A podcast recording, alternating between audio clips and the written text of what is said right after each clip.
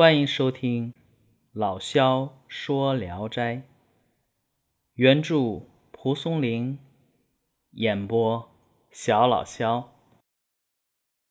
今天讲的这一篇名字叫《西僧》。话说有两个和尚啊，从西域来到内地，一个直赴五台山，一个投奔到泰山。这两个僧侣的服饰、相貌和语言，都和中国内地的人完全不一样。那西域和尚自称说，他们呢从西方来到这里，要路过火焰山。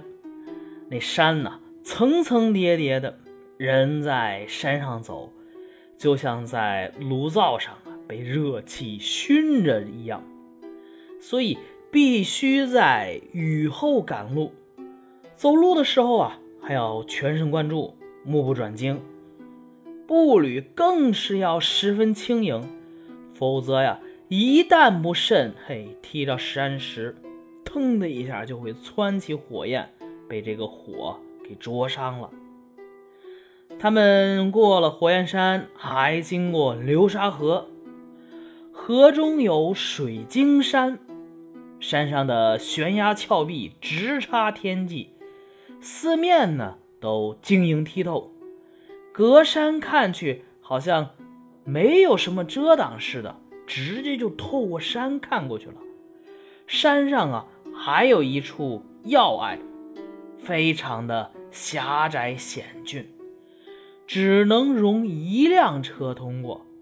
守关隘的呀是两条龙，他们呢脚对着脚，口对着口，就这么把守着。行人要打此经过呢，必须先向这个两个龙啊行礼。龙允许通过以后。他们对合在一起的那个脚和嘴呀，就分开了。那龙呢是白色的，身上的鳞片以及嘴边的龙须也像水晶一样晶莹透明。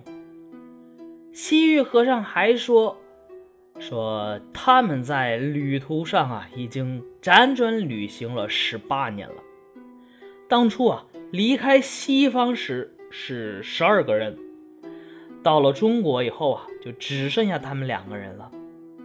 西方盛传呐，中国有四大名山，他们分别是泰山、华山、五台山和普陀山。相传呢，山上遍地都是黄金，而且啊，山上的观音菩萨和文殊菩萨栩栩如生，跟活人一样。还传说啊，这个传说就更离谱了。说如果谁能到这四大名山，就可以立地成佛，长生不死。人们听完了他们这一番话呀，哎，才知道西方人羡慕东方，就跟我们东方人羡慕西方世界是一样的。假如东方的西游人。与西方的东渡者，哎，在中途相遇了，各自叙述一番自己的向往，哼，一定会相视而笑的。同时啊，也就可以免去双方长途跋涉的辛苦了。好，这个小寓言性质的短篇啊，就讲完了。大家很耳熟啊，怎么这个？《聊斋》里边还有火焰山跟那个流沙河的事儿啊。其实啊，本篇和第十一卷的齐天大圣，哎，均可以看到吴承恩，呃，《西游记》对于蒲松龄《聊斋志异》的影响，而且啊，能见出蒲松龄在文言小说化用白话小说方面的功力。就世俗而言，寓言性质的嘛。其实小说表达的意思啊，就是道听途说不可靠，而且啊，外来的和尚好念经。就佛理而言，哎，小说阐述的其实就是禅宗的思想，即佛在心中，不假外求。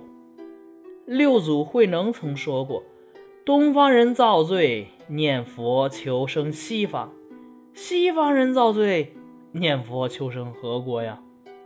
凡于不了自性，不识身中净土，怨东怨西，误人再出一般。所以佛言：随所住处恒安乐。